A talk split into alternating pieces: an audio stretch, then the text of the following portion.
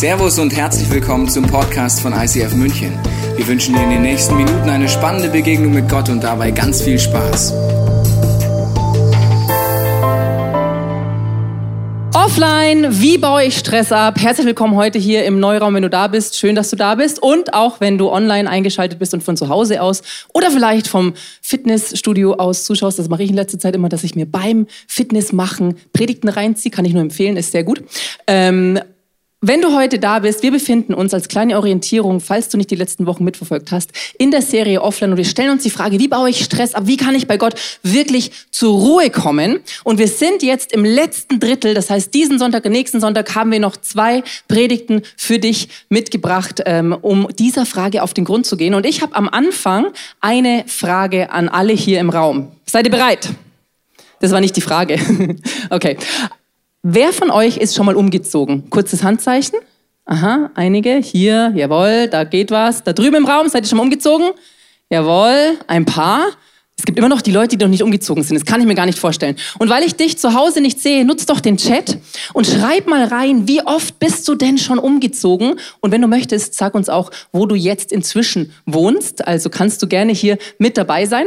Ähm, ich bin inzwischen achtmal umgezogen. Ich habe nochmal drüber nachgedacht im Laufe dieser Predigt. Achtmal bin ich inzwischen umgezogen.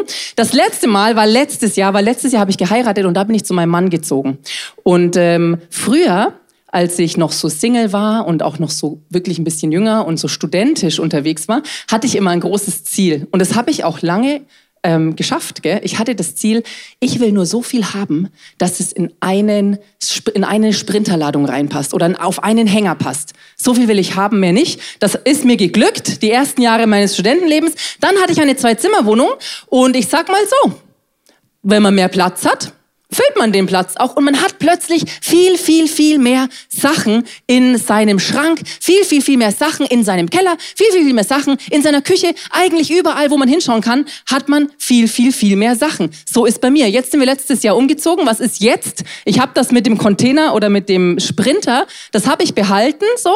Inzwischen ist es aber so, als wir letztes Jahr umgezogen sind, hatten wir einen Sprinter voll, den wir einfach zum Wertstoffhof gefahren haben, weil wir meinen ganzen Keller ausgeräumt haben von meiner WG. Und die schlimme Nachricht ist, und es ist kein Witz, es ist mein Leben, in diesem Keller stehen immer noch Dinge, die auf den Wertstoffhof gehören. Weil ein Sprinter war nicht genug, um alles äh, zu entsorgen, was sich da über die vielen, vielen, vielen, vielen Jahre äh, angesammelt hat und was ich da parken musste, ähm, weil ich in meiner WG nur noch ein Zimmer hatte und keine Zwei-Zimmer-Wohnung mehr hatte wie vorher, bevor ich in der WG war. Du siehst, es wird komplex, wenn man viel hat und es wird unübersichtlich. Und ich habe dir mal ein paar Statistiken mitgebracht in Form dieser Bilder.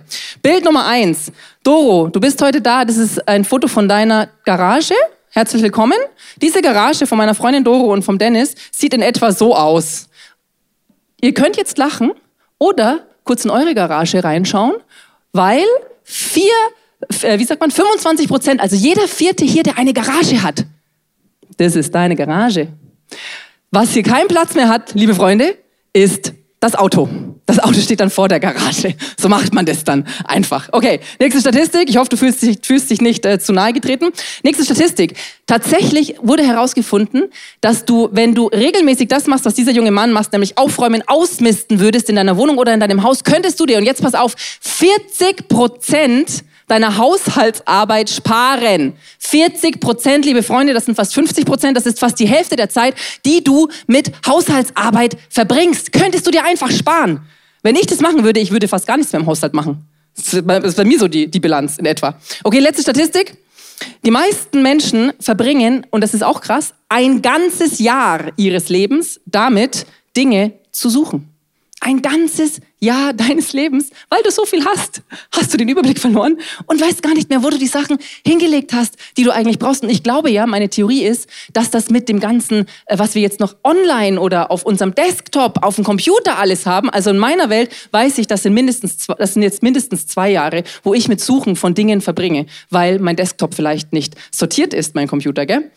Du siehst schon, wir haben echt einen Haufen, und wir haben es dir mal mitgebracht mit diesem Schrank, wir haben einfach einen Haufen Zeug in unserem Lebensschrank drin und der quillt fast schon eigentlich überplatzt aus allen Nähten und trotzdem glaube ich, wenn ich nur in mein Leben schaue, kennen wir alle dieses Gefühl, irgendwie ist das, was ich da habe, immer noch nicht genug.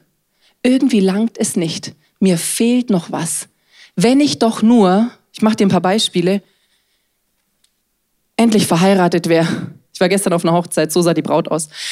Wenn ich doch nur verheiratet wäre, dann wäre ich richtig zufrieden. Wenn ich das noch in meinen Lebensschrank packen könnte, diese Hochzeit mit der heißen Braut oder mit dem heißen Bräutigam, dann wäre ich zufrieden, dann wäre ich glücklich, dann wäre mein Leben erfüllt. Wenn ich doch nur, Beispiel für die Ladies, sind nicht so schön, aber ihr könnt es schön euch vorstellen, wenn ich doch nur dieses letzte Paar Schuhe habe, ich weiß, ich habe 10.000 in meinem Schrank, aber dieses Paar, wenn ich mir das noch kaufe, dann ist mein Leben erfüllt, dann bin ich glücklich, dann bin ich zufrieden, dann habe ich, was ich brauche. Oder, liebe Männer, vielleicht aber auch Frauen, wenn ich doch nur den nächsten Karriereschritt machen könnte, hier sieben Wege zu mehr Effektivität, nächste Weiterbildung für alle Manager hier im Raum, wenn ich doch nur diesen nächsten Schritt in meiner Karriereleiter nach oben climben könnte, steigen könnte, dann wäre mein Lebensschrank endlich so, dass ich sage, wow, jetzt passt's.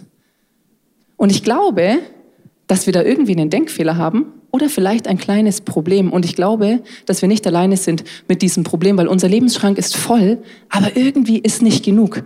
Und lieber Chris, ich weiß, es geht nicht nur mir so, dir geht's auch so, oder? Ist richtig, ja. Ist dein Leben auch so voll, Mein dass Leben alles voll. rausplatzt und quillt? Aus meinem Leben quillt's über. Quillt's Aber- über, das ist aber schon mal Schöne gut. Ist, weißt du, du und ich, wir sind nicht die Einzigen. Da sitzen noch Das ein paar ist mehr gut. Menschen hier. Und es gibt noch einen in der Bibel, der hat genau dasselbe Problem. Der hat nämlich auch einen vollen Schrank. Der hat äh, nicht wie wir Münchner so eine ein-, zwei Zimmerwohnung, sondern der hat wahrscheinlich eine Zehn-Zimmerwohnung, weil der heißt der reiche Jüngling in der Bibel. Und der hat wahrscheinlich einen sehr vollen Schrank. Da ist alles möglich. Der hat so viel Zeug in seinem Leben. Aber nicht nur materielles. Er, er hat nicht nur mehr von allem als der Durchschnitt hier wahrscheinlich, sondern er hat auch geistlich ziemlich viel. Der hat geistlich alles Mögliche getan. Der ist super religiös, der glaubt an Gott von ganzem Herzen und hat alle geistlichen Sachen richtig gemacht, die man so machen kann. Deshalb sein Schrank ist durch und durch voll. Und trotzdem merkt man, er sehnt sich nach noch mehr, weil er geht dann zu Jesus hin. Und er sagt zu Jesus, Jesus, was muss ich eigentlich tun?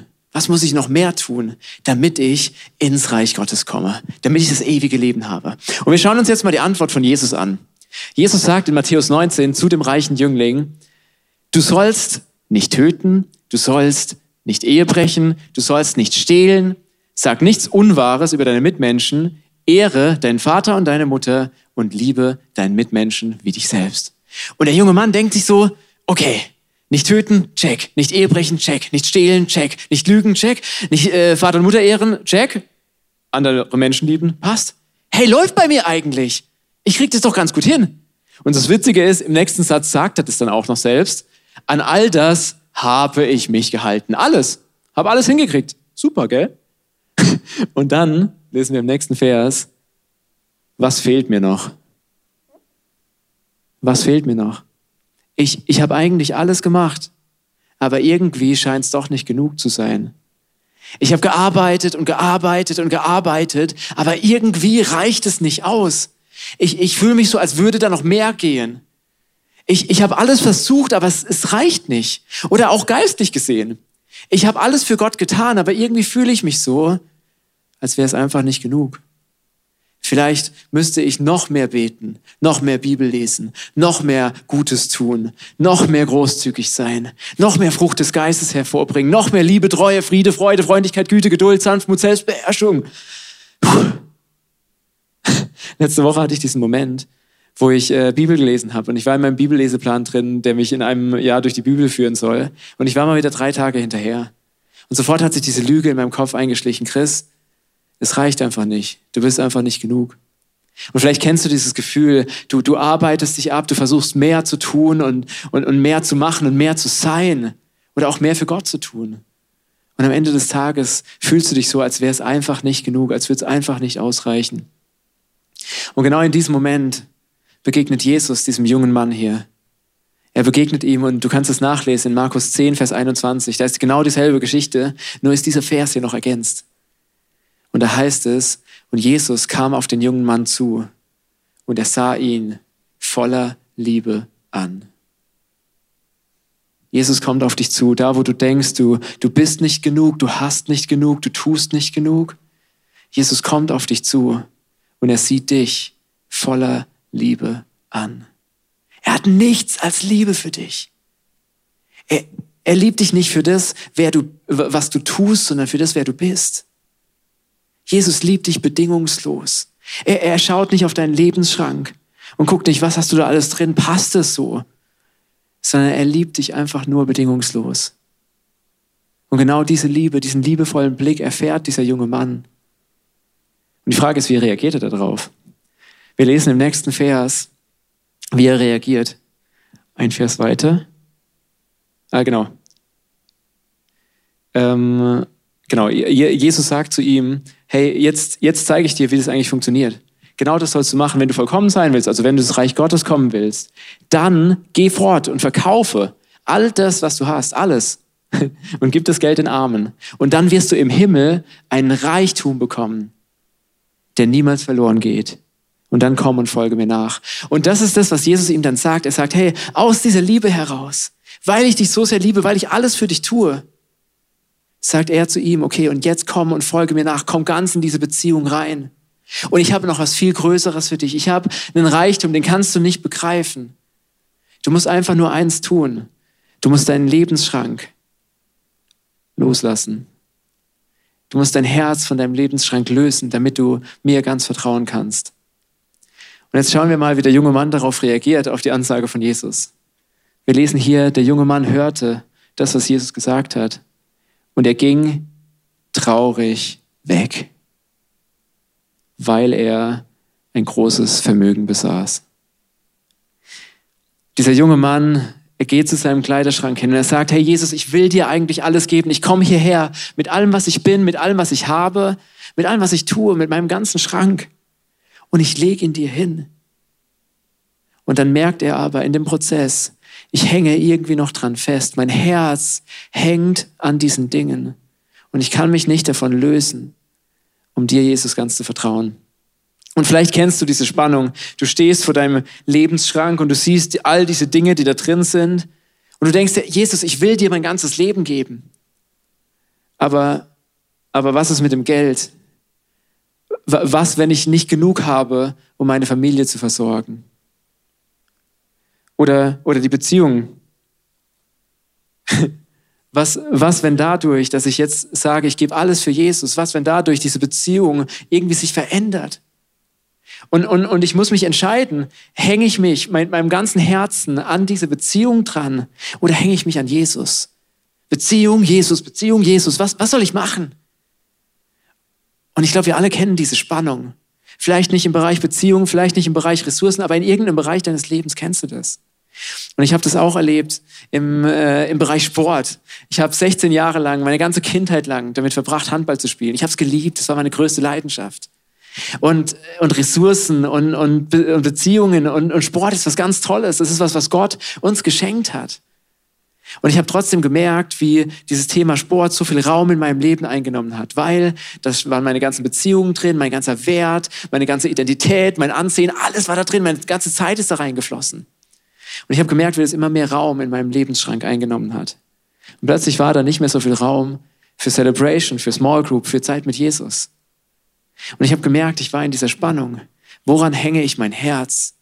Hänge ich mein Herz an das Handballspielen oder an die Beziehung mit Jesus? Woran hänge ich mein Herz? Wir alle kennen diesen Kampf in irgendeinem Lebensbereich. Und es müssen auch nicht alles sein. Oft sind es einzelne Bereiche, wo wir an diesem Schrank festhängen. Und wir merken, da kommt schnell Unsicherheit hoch, da kommt Angst hoch, da, da, da kommt Unzufriedenheit hoch. Und wir kämpfen alle diesen Kampf. Die Frage ist, wie können wir diesen Kampf gewinnen? Weil der junge Mann, er verliert diesen Kampf.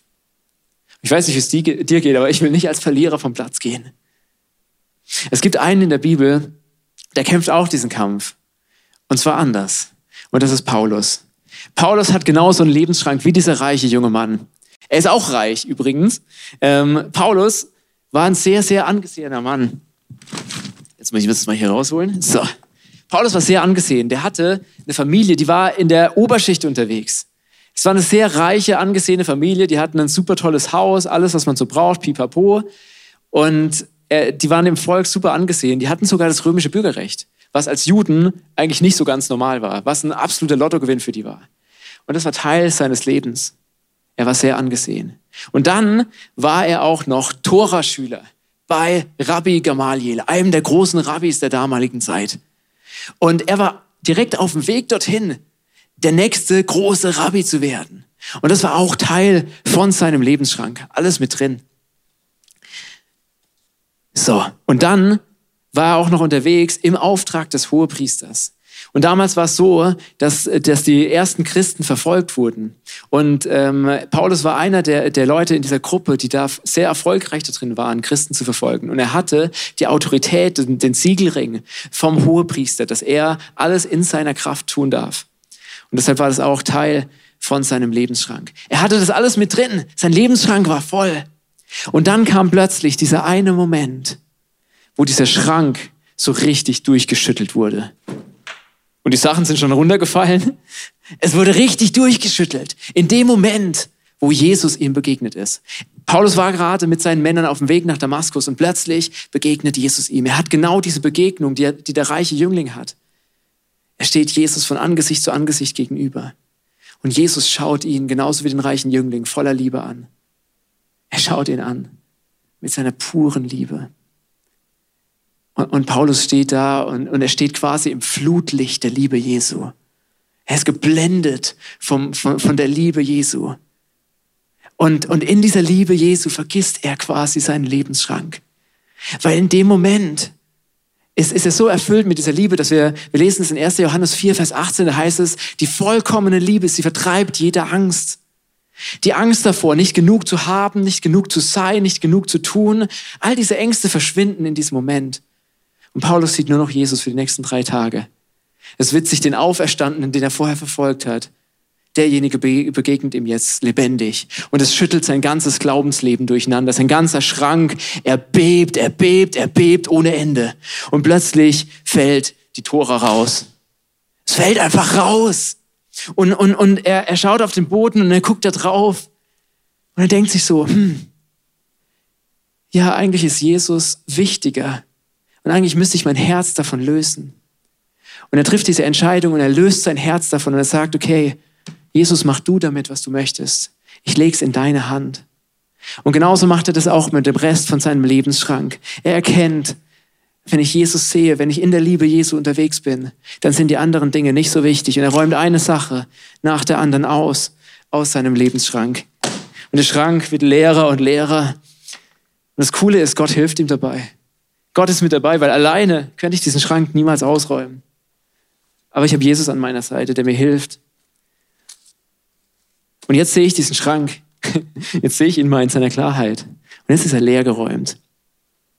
Und ich merke, wie da eine Leichtigkeit ist plötzlich, weil ich jetzt auf diesen Schrank schauen kann und mit Gott gemeinsam gucken kann, okay, Gott, was willst du denn da tun? Und Paulus, er sagt es nochmal im Philipperbrief, wie er in dieser Situation fühlt. In Philipper 4, Vers 11 lesen wir, wie Paulus sagt, ich habe gelernt, mit dem zufrieden zu sein, was ich habe.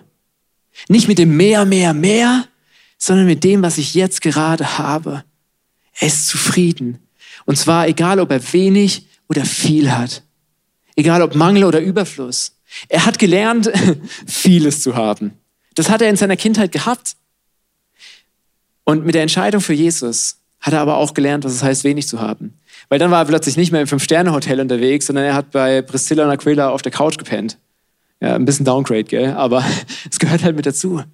Aber es war ihm egal, weil er war zufrieden. In jeder Situation, in Mangel, in Überfluss, in jeder Situation. Und wie konnte er das machen? Wie hat er das geschafft? Das lesen wir im nächsten Vers. Und diesen Vers, den kennen wir vielleicht alle. Denn alles ist mir möglich durch Christus, der mir die Kraft gibt, die ich brauche. Alles ist mir möglich. Ich kann zufrieden sein, ob ich viel oder ob ich wenig in meinem Lebensschrank drin habe. Das spielt keine große Rolle, weil Jesus mir die Kraft dazu gibt, in jeder Situation, in jeder Lebenslage völlig zufrieden zu sein. Und in dem Moment, wo er das checkt, in dem Moment, wo er diese Wahrheit über sich ausspricht, und sagt, okay Gott, das lesen wir in, äh, im zweiten Korintherbrief in Kapitel 12, Vers 9. Gott spricht ihm zu, meine Gnade ist alles, was du brauchst, Paulus. Meine Gnade ist alles, was du brauchst. Und das proklamiert er über seinem Leben. Er spricht es immer und immer wieder aus. Gott, deine Gnade ist alles, was ich brauche. Ich brauche nicht mehr. Ich bin genug in deinen Augen und du bist genug für mich. Gott, du bist genug.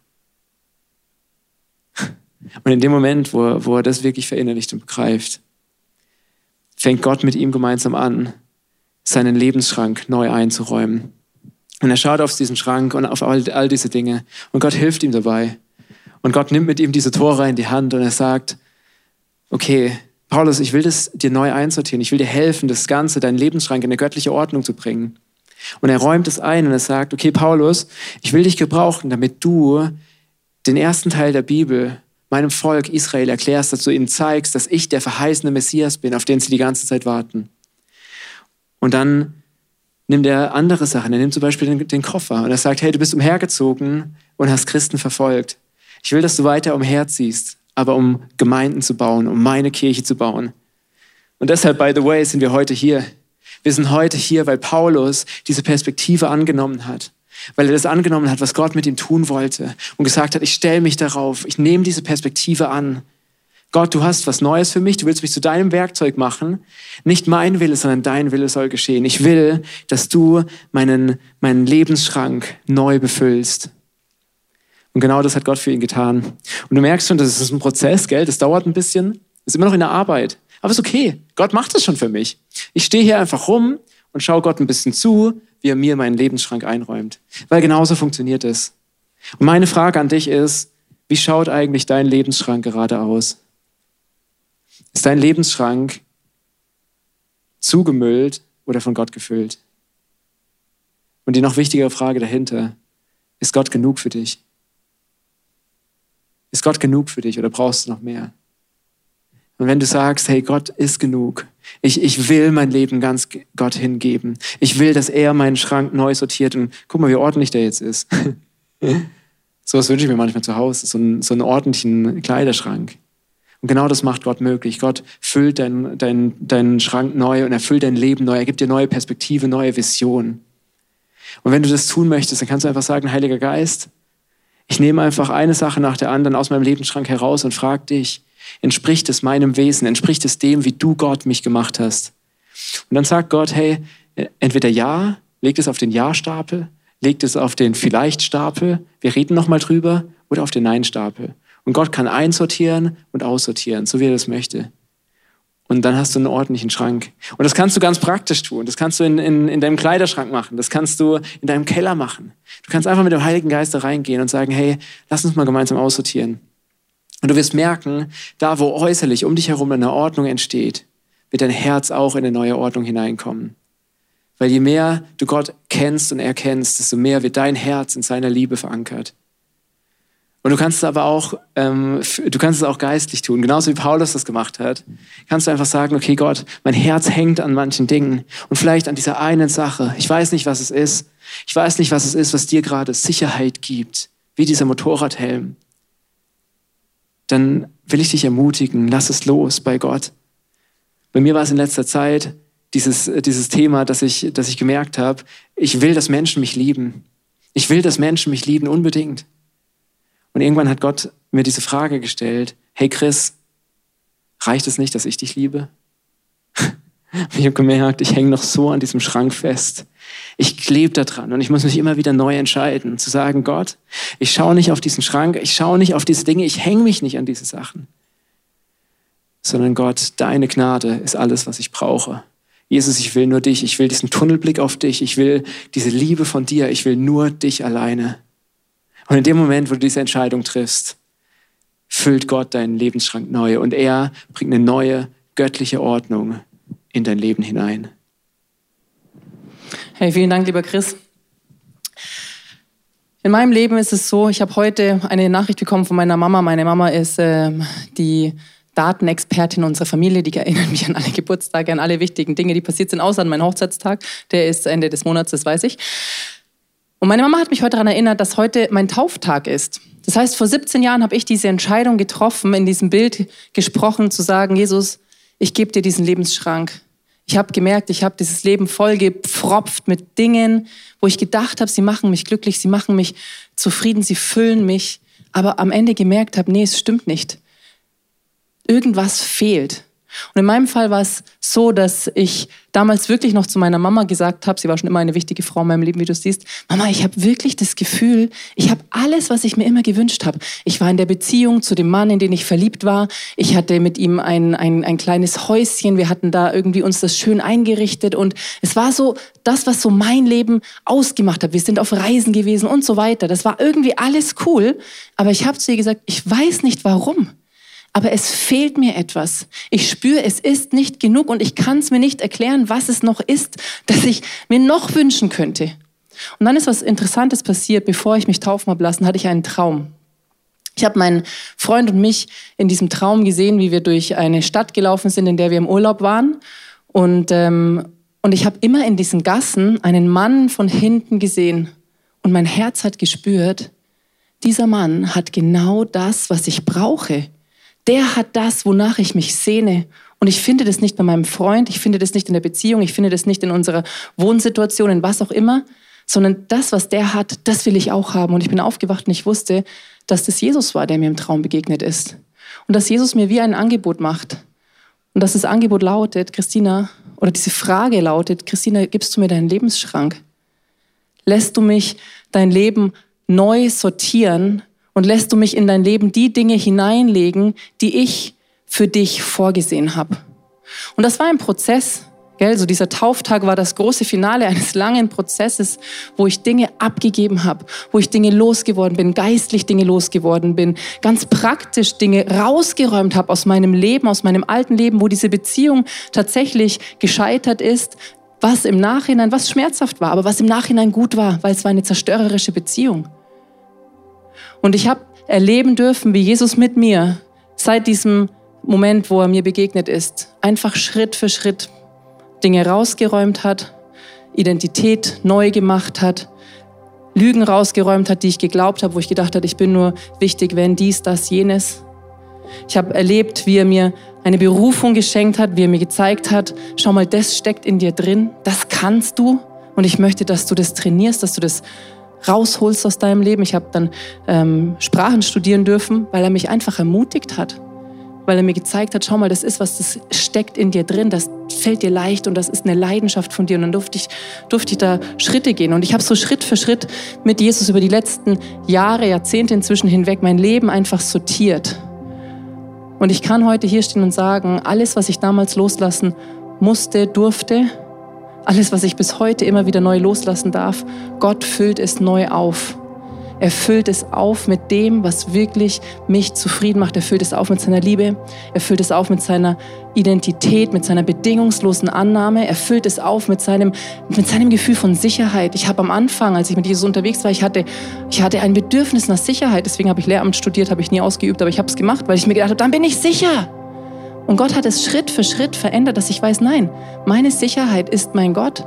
Nicht das Geld, das ich verdiene, nicht der Beamtenstatus, den ich nicht habe, sondern Gott ist meine Sicherheit. Und er hat Schritt für Schritt mein Leben einfach so aufgegleist, dass es voll ist mit lauter guten Dingen, mit einer wunderbaren Ehe, einem wunderbaren Mann, mit einem Umfeld, in dem ich, in dem ich sein kann, in dem ich aufblühen kann, in dem ich Dinge weitergeben kann.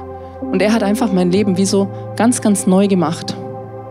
Und weißt du, was ich mir wünsche für dich? Ich weiß nicht, wie du diesen Jesus kennst, wie du ihn erlebt hast, ob du diese Liebe, von der der Chris vorhin gesprochen hat, schon mal so richtig wahrgenommen hast. Aber ich wünsche mir heute für dich, dass du einen Moment hast jetzt mit deinem Gott, wo du badest in seinem Licht, wo du zu Hause vielleicht die Augen schließt und einfach bei deinem Jesus ankommst. Und wenn du ihn noch nicht kennst, dann probier das heute aus. Mach die Augen zu, geh so mit ihm gedanklich durch deinen Lebensschrank. Vielleicht merkst du, du hast Angst Vielleicht merkst du, du hast Misstrauen. Du weißt nicht, meint es Gott wirklich gut mit mir? Dann rede mit diesem Gott darüber. Sag ihm, Jesus, ich misstraue dir. Ich habe das Gefühl, du versorgst mich nicht. Ich habe Angst, du willst mir was wegnehmen. Ich mache mir Sorgen um XYZ, wenn ich das jetzt loslasse. Red mit ihm über deine Sorgen, deine Ängste, dein Misstrauen und nutz diese Zeit jetzt, um wirklich in seiner Liebe zu baden. Und frag ihn einfach, was willst du heute neu sortieren? Wo willst du Dinge rausräumen? Wo willst du neu Ordnung reinbringen? Und lass dir von ihm zeigen, was für dich heute der nächste Schritt ist. Du darfst jetzt einfach dieses Instrumentalteil hier nutzen. Und der Chris und ich, wir beten dann für dich zum Abschluss deiner Zeit mit Jesus.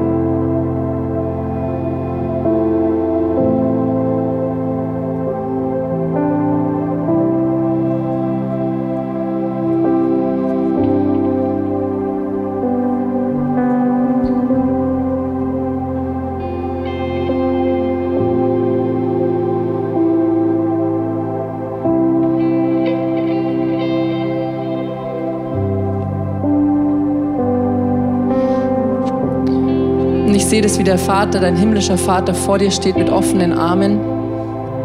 Ich sehe das vor meinem inneren Auge.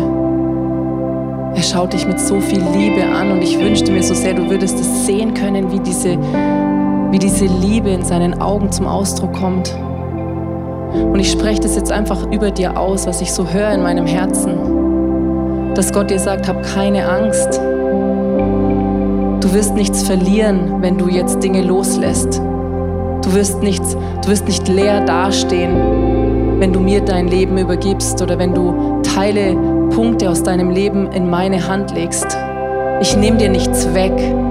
Ich schenke dir Leben. Ich schenke dir Leben im Überfluss. Ich schenke dir Leben aus der Ewigkeit an meinem Herzen und für die Ewigkeit an meinem Herzen. Und Vater, ich bete es jetzt für deine Söhne und Töchter hier im Raum und auch online dass du jetzt unsere Herzen füllst mit dieser vollkommenen Liebe, die jede Angst, jeden Zweifel, alles zum Schweigen bringt, was uns unlos, äh, unruhig, was uns rastlos macht. Und ich bete, dass du Dinge jetzt sortierst für uns und mit uns. Ich hatte gerade äh, einen Moment, wo ich Nackenschmerzen hatte und habe gemerkt, dass wie, wie so ein Gewicht auf meinem Nacken gerade lag. Und vielleicht spürst du das, dass da irgendwie so was Schweres auf, auf deinen Schultern liegt, auf deinem Nacken liegt und, und das Schmerzen verursacht in deinem Rücken, in deinem Nacken. Vielleicht ist es die Arbeit, die auf dir lastet. Vielleicht ist es irgendwas, was wirklich auf dir liegt und dich erdrückt. Ich habe gesehen, wie der Himmel oben drüber aufgeht und in diesem Moment einfach das, was da drauf drückt, einfach zerbricht, wie der, wie der Stab des Treibers zerbricht. Und das spreche ich dir zu in Jesu Namen, dass Gott diesen, diesen Antreiberstab zerbricht. Gott treibt dich nicht an. Gott erfüllt dich und das spreche ich dir zu in Jesu Namen, dass du Jesu Fülle erleben darfst. Dass du erleben darfst, wie er dich beschenkt, wie er dich in seinen Arm nimmt, voller Liebe, ganz ohne Druck.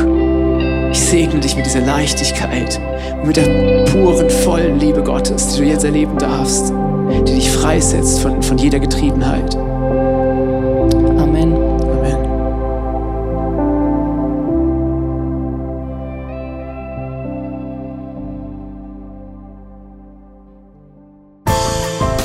Hoffen, dass dir diese Predigt weitergeholfen hat. Wenn du Fragen hast, kannst du gerne an info at icf-moenchen.de mailen und weitere Informationen findest du auf unserer Homepage unter www.icf-moenchen.de.